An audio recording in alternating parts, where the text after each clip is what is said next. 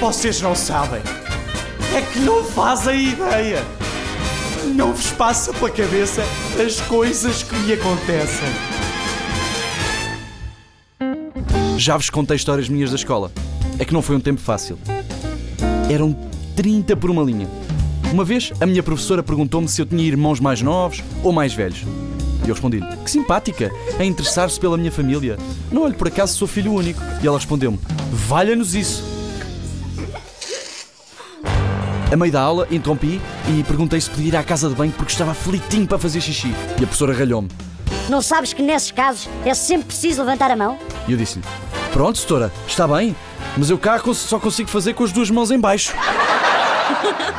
No dia seguinte, fui ter com ela e disse-lhe que tinha a guitarra desafinada. E ela diz-me: Ora, faz um esforço, vê se a pões mais fina. Adaptado das mil piadas irresistíveis do Jerónimo Stilton. Da editorial Presença.